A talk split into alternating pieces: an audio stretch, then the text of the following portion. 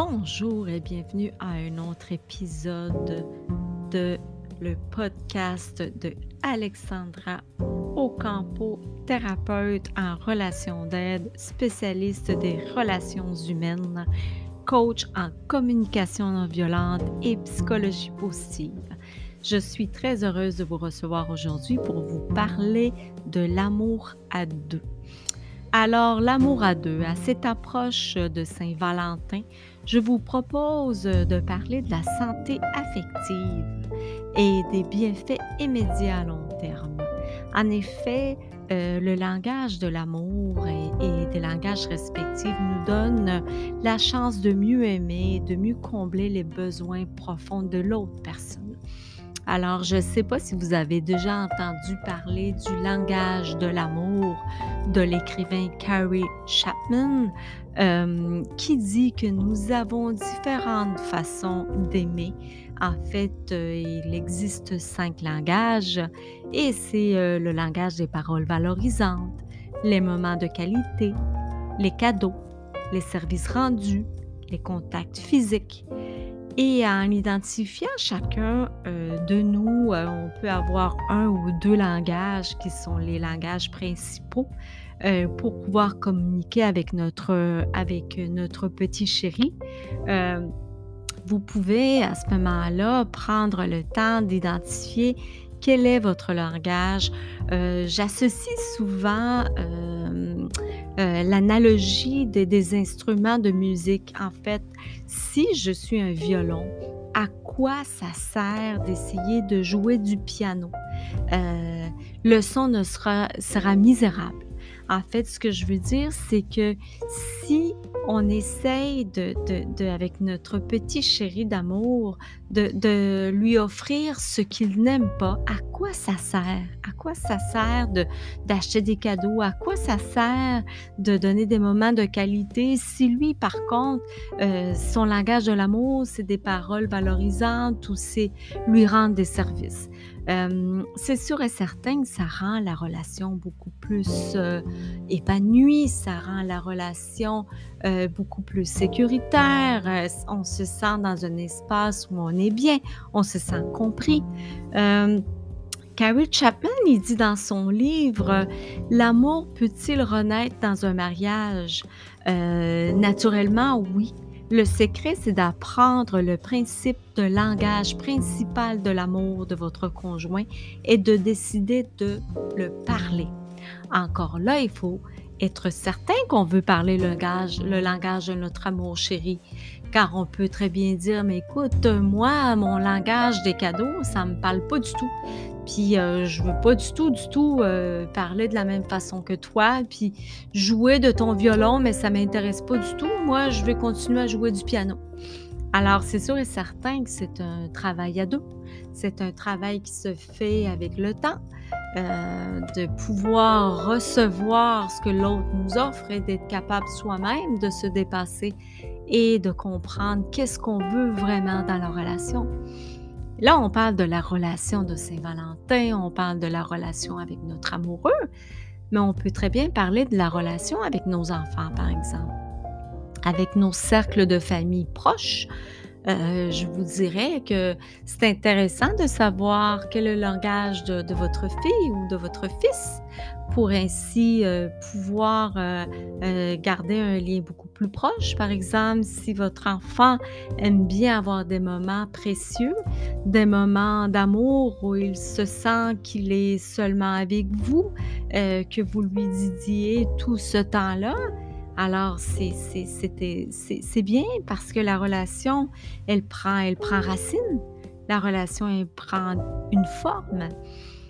Si c'est des services rendus, alors je vous proposerai de, par exemple, de l'écouter, euh, de prendre le temps de lui, de lui euh, rendre service. Mais par contre, si vous dites que vous allez lui rendre service, tenez vraiment promesse de rendre ce service-là pour créer le lien. Euh, il faut pas, il faut surtout éviter de, que ça, ça, soit, que ça tombe dans le vide et qu'on ne tient pas à ce qu'on, qu'on a promis.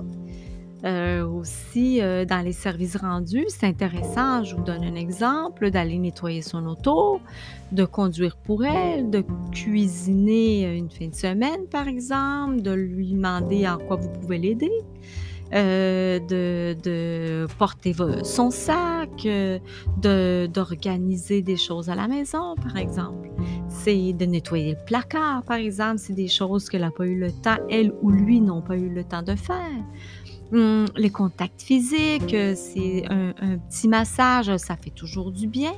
Euh, des petits câlins, euh, ça peut être intéressant aussi. Ce qu'il faut éviter surtout, par exemple, c'est de donner de l'affection très froidement, comme si la personne ne nous intéressait pas. D'attendre que, votre partenaire exprime lui-même son désir et, son désir physique, que, que, que vous faites aucun pas quand vous savez que c'est son langage à lui, alors la personne, votre petit chéri, euh, peut se sentir à ce moment-là pas aimée, pas comprise. Euh, vous pouvez faire des petits massages euh, de tête, vous pouvez jouer dans les cheveux, vous pouvez la chatouiller, par exemple. pas grand monde qui se fait chatouiller, mais qui sait? Euh, et aussi, aussi, si on parle par exemple des moments de qualité, alors les moments de qualité, euh, c'est d'éviter mentalement de, vous présenter lorsque, lorsque la personne elle est là et, de, de ne pas être complètement avec elle, mais d'être complètement ailleurs, euh, distrait avec d'autres choses.